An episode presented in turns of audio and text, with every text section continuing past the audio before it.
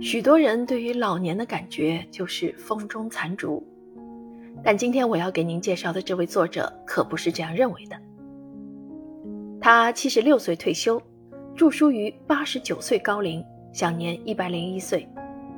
他就是二十世纪英国最杰出的编辑之一，戴安娜·阿希尔。阿希尔曾挖掘了很多包括诺贝尔文学奖得主奈保尔在内的文学大家，也与波伏娃、阿特伍德等著名作家密切合作。而这本书就是阿希尔对于自己日渐凋零的人生的记录。不被看见的老年生活，却是我们终会抵达的未来。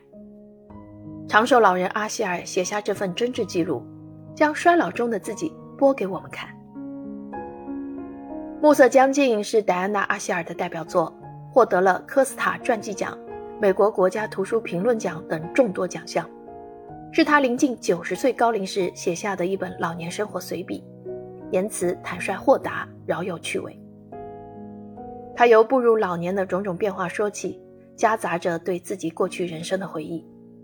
他大方回忆起自己的几段情史，坦诚自己对错失母亲身份的淡然，诚实面对老年的痛楚，但也仍满怀热情地谈起在园艺、绘画、读书、写作等过程中收获到的新鲜体验。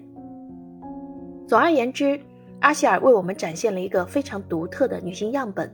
让我们看到一个普通的知识女性。是如何在与世界的周旋中保存独立的自我，并最终坦然面对衰老与人生的终点。